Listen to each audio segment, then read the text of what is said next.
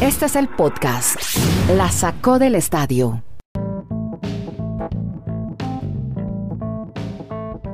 Episodio 660, 660. Señoras y señores, gracias por acompañarnos durante todo este tiempo y nos da la oportunidad de contarles diariamente en este podcast lo que pasa en los deportes y las ligas americanas.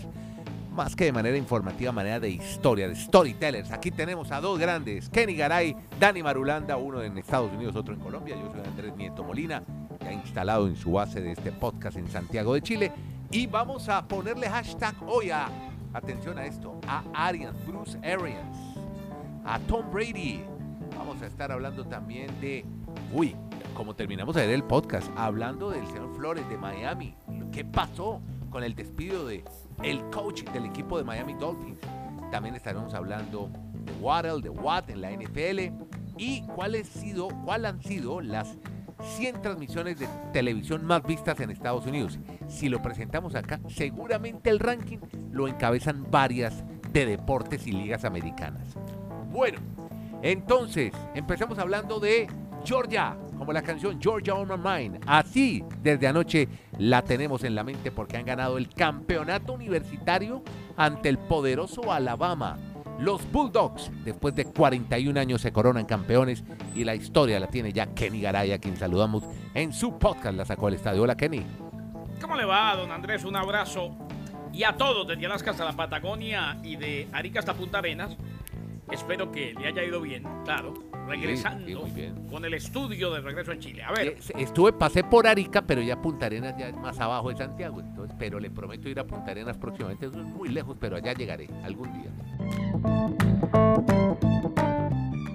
Glory, Glory, Georgia Bulldogs. Glory, Glory, Georgia Bulldogs. Muy bien. Eh, así cantan a los que se preguntan por qué el cántico. Acuérdense que ellos están en el sur. Sí, sí. O sea, ahí empieza, por ahí empieza lo que llaman el cinturón de la Biblia, el Bible Belt. Ajá. Son comunidades muy cristianas, muy creyentes. Y bueno, los Georgia Bulldogs vuelven después de 41 años. No ganaban desde 1980 el título universitario.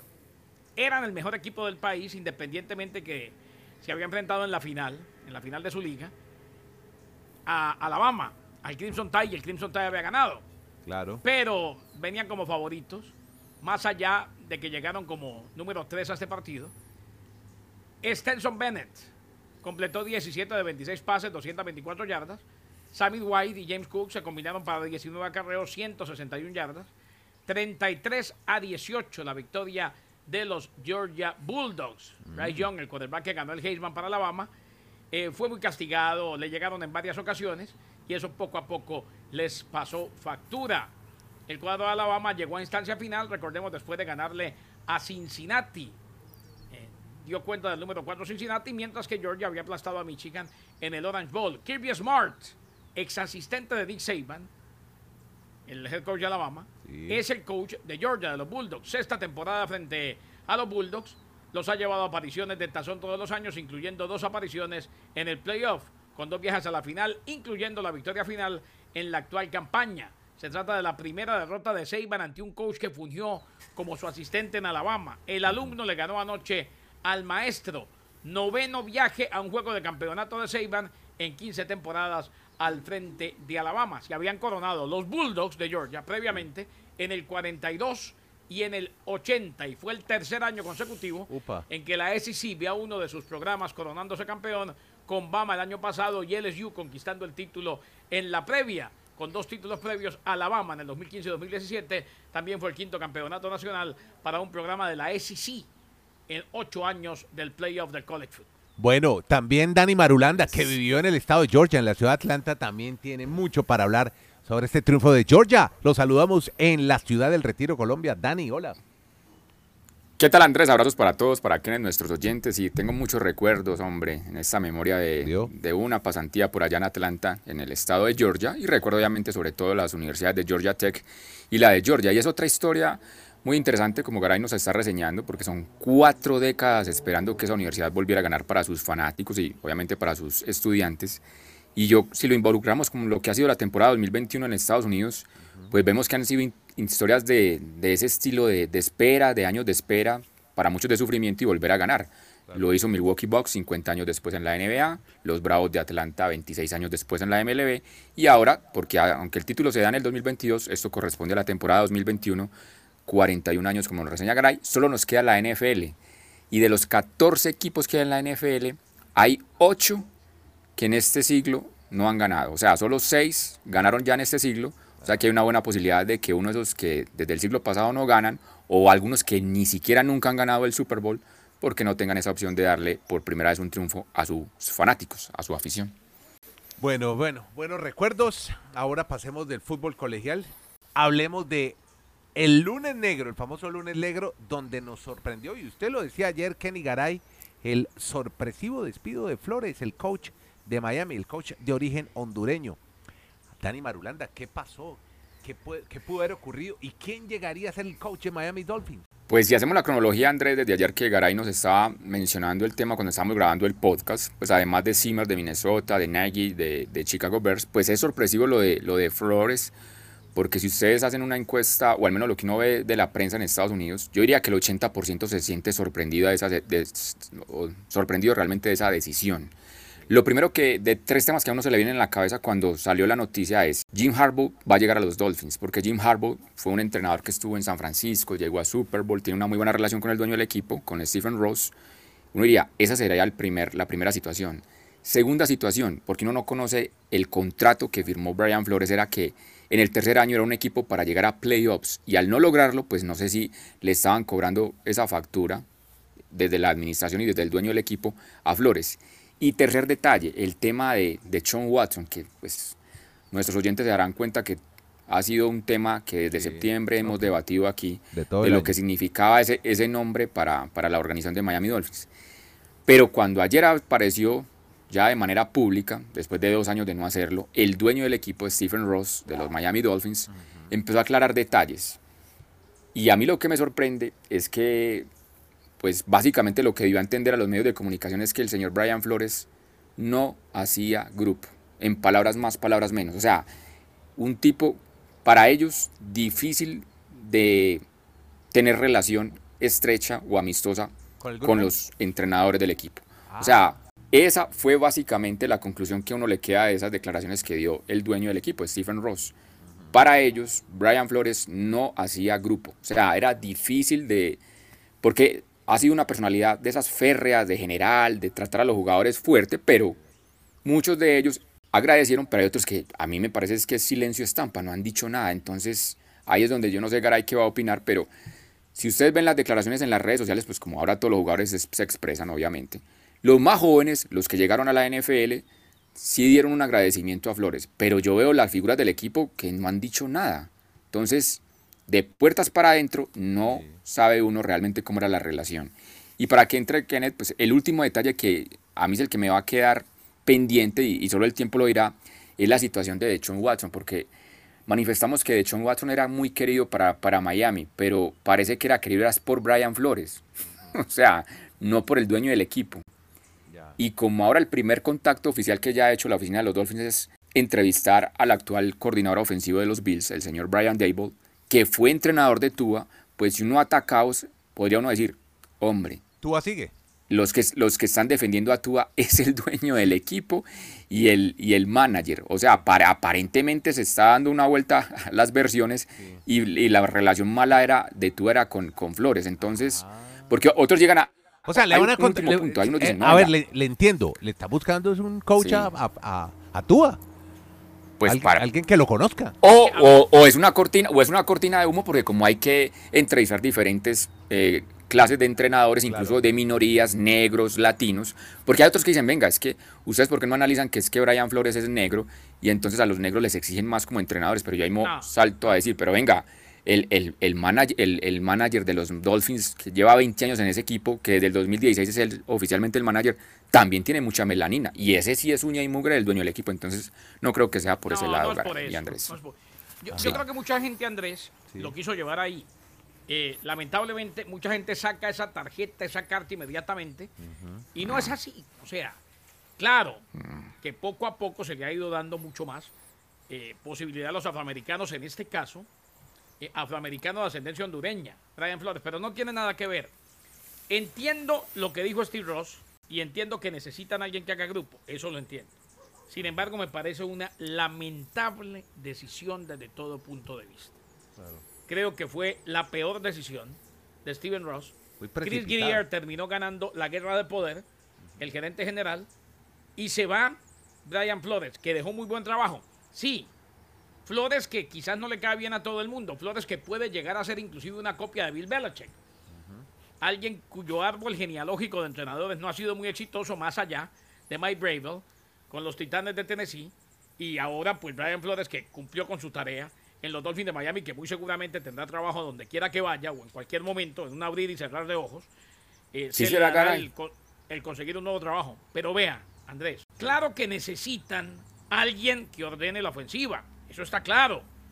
Este es un muchacho con mentalidad defensiva, Brian Flores, y la defensa que tenían los Dolphins, pues hizo un gran trabajo, una defensa de élite. Lo que pase de aquí en adelante, ojalá vengan buenos días para Miami. Para mí la decisión no hace más que ratificar lo disfuncional que es el equipo. Y, y creo, y estoy de acuerdo en que se abrieron las dudas con lo que decía Dani, creo que ahora no sabemos quién era el que quería Tua y el que quería de John Watson. Como van las cosas, yo creo que Tua va a ser el quarterback y que le van a hacer equipo a Tua. Y puede que se vengan grandes campañas, pero no es la decisión correcta. Qué bueno además que salió Steve Ross, cuya alma mater es Michigan, a decir yo no voy a ir a buscar a Jim Harbaugh, que fue lo primero que se vino a la cabeza de parte de todos nosotros una vez nos enteramos que el coach Brian Flores había sido despedido porque Harbaugh quiere volver a la NFL, viene de una gran campaña con Michigan y estuvo ya en un Super Bowl con los 49ers de San Francisco. Yo- yo Amanecerá y veremos, último pero de- para mí Ujú. decisión muy mal tomada. como dice Garay, ha sido tan disfuncional el tema de Miami, sobre todo las últimas dos décadas, que desde el 2009 que Stephen Ross ya se hizo como el mayor accionista del equipo, nunca un entrenador ha durado más de tres temporadas, o sea, ninguno ha completado cuatro temporadas. Yo no sé si es que él piensa que en tres temporadas un entrenador lo tiene que llevar al Super Bowl, porque no sabemos los contratos. Y lo otro es que desde el 2004 Miami en 18 años, en 18 temporadas ha tenido 10 entrenadores, mientras que entre el 66 y el 99 solo tuvo tres entrenadores. Claro que Chu- Chula estuvo 26 años Claro. al mando del equipo, era como un, era como un Sir Alex Ferguson, lo llevó a cinco Super Bowls, ganó dos, eran otros tiempos muy diferentes a los asiagos que vive ahora la organización de los Miami Dolphins. Bueno, y esa, si usted nos está oyendo por la Don Shula Expressway, pues vea, hay hasta una avenida con nombre del, entrenador de los Dolphins. Mire, No, ya. restaurante Y una, y cadena de restaurantes. Claro, de Sí. todo ahí. Ya no nos concentremos tanto en Miami. Mañana tenemos nuestro espacio en Twitter para seguir hablando de Miami. Ahora nos vamos para Baltimore, los Ravens, porque Kenny Garay nos va a hablar de su mariscal de campo, Lamar Jackson, que dice que su prioridad ahora es su salud y no su contrato, Kenny. Es que fue una de las grandes decepciones, me parece, y sigue siendo decepción de Lamar Jackson, más allá de la lesión. Eh, y los Ravens de Baltimore de este año. La prioridad para Lamar Jackson es su salud, no su contrato. Habló por primera vez desde que se lesionó el tobillo, esto fue el 12 de diciembre, confirmando que fue un problema del hueso lo que lo dejó fuera en los últimos cuatro partidos de la temporada regular. Jackson ingresa a la opción de quinto año en el 2022. Indicó que no ha habido movimiento en una extensión de contrato. El estado de contrato de Jackson es la pregunta más importante esta temporada para los Ravens de Baltimore, esta temporada baja, que perdieron sus últimos seis juegos y registraron su primera temporada perdedora desde 2015. Su salario saltaría de 1.7 millones a 23 millones en el 2022, que es su último año de contrato de novato. Claro, ahí se viene la extensión y viene la alegría de poder tener un contrato multimillonario. Yo no sé qué opine Marulanda y muy seguramente en el Twitter Space lo vamos a opinar, sí. pero de los que quedaron, esa es la gran decepción. Hemos venido diciendo, este es el año de la mar, este es el año de la mar, y por uno u otro motivo, en este caso, entre otros la lesión, no termina de cuajar. Bueno, venga, hay una frase que vamos a rescatar hoy en el podcast que dice, si Tom Brady no consigue el MVP, sería una farsa. ¿Quién dijo eso y por qué? Kenny. Lo dijo Bruce Arians, Andrés, el entrenador en jefe de los Buccaneers de Tampa. Eh, creo que si no lo consigue sería una farsa, enfatizó. El equipo se prepara para recibir a los Eagles de Filadelfia en la ronda de comodines. La mayor cantidad de pases completos en la historia, 5.000 yardas, touchdown, para mí ni siquiera está reñida. Brady terminó la temporada regular de este 2021 con 719 intentos de pase, 485 pases completos en la liga, lo que lo convierte en el tercer mariscal de campo, junto a Drew Brees y Peyton Manning, que lidera la liga en las cuatro principales categorías estadísticas desde 1991. Yo creo que se lo van a dar a Aaron Rodgers, pero bueno, Bruce Arians defiende a su quarterback. Una Andrés, una Sí. Dani, Sí, señor. que simplemente porque es de estas historias que le gusta A mí. al señor Nieto. Color. Color y, Color. y- y- color y compañerismo. A ver, cuente. ¿Sí vio el- el berrinche que hizo Brady cuando lo iban a sacar el fin de semana? Sí. ¿Sabe por qué era, no? ¿Por qué? No. Po- Porque quería darle otro pase, otra recepción Ajá. a Rob Gronkowski que estaba a un pase, a una recepción mejor, Sí. el Tyren, de cobrar el bono de 500 mil dólares. Ah, no me diga, hombre. Y Y por, eso, volvió. Se molestó. No, no, no. Y lo No, logró. lo dejaron seguir. Lo logró. Ah, ya. Sí. Y lo logró, volvió y le mandó el pase. Le dijo, vea, ahí van los 500 mil. Recepción, 500 mil. ¿Qué tal? Ah, Es- Sí. son, son cosas El bono. del compañerismo. Estamos hablando de medio millón de dólares más. ¿Qué tal, como ah? si En una jugada. En una jugada. Pero, pero, ¿por qué? pero por el contrato que tienen los jugadores. O sea, el contrato de, de Gronkowski estipulaba que se tenía tal cantidad de yardas en la temporada y tal Por logros. cantidad de recepciones. Sí. Exacto, le daban ese bono. Y entonces le faltaba un solo pase atrapado. Ahí lo que nos, nos cuenta Garay. La amistad entrañable de esos dos. Pues venga, hermano, venga, Pero es que bien falta un pasecito para amigo invitarlo. no, no, no, no, no. Venga, deme. Voy. Venga, bueno. venga, que yo lo invito para sea, la... él, él estaba más las pendiente tostadas. de los 500 mil que se ganaba Gronkowski que de lo que estaba Sí. pasando. Bueno, buen amigo. Sí, Ganó, pero ya Tampa estaba pensando Ya más en otras estaba relajado. Bueno, O sea, jugaron, jugaron por los bonos en ese último partido, por, Por tener bonos. como para las, para las chocolatinas. ¿qué tal? del- del- Chocolatines de 500 mil dólares, sí, señor. Podcast La Sacó del Estadio. En Twitter, arroba La Sacó Podcast.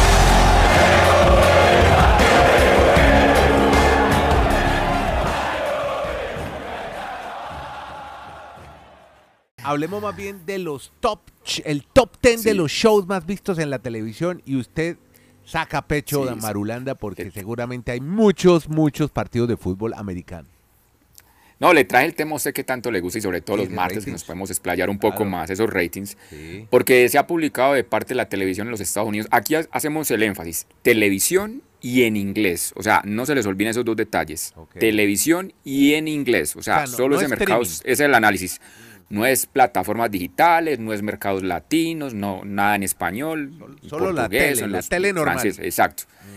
La convencional y en inglés. Ok. De los 100 shows o 100 transmisiones que tuvo el 2021, más vistas en Estados Unidos, 95 de las 100 fueron en deportes. Eh, Ave un- María. es un dato- 95 de 100.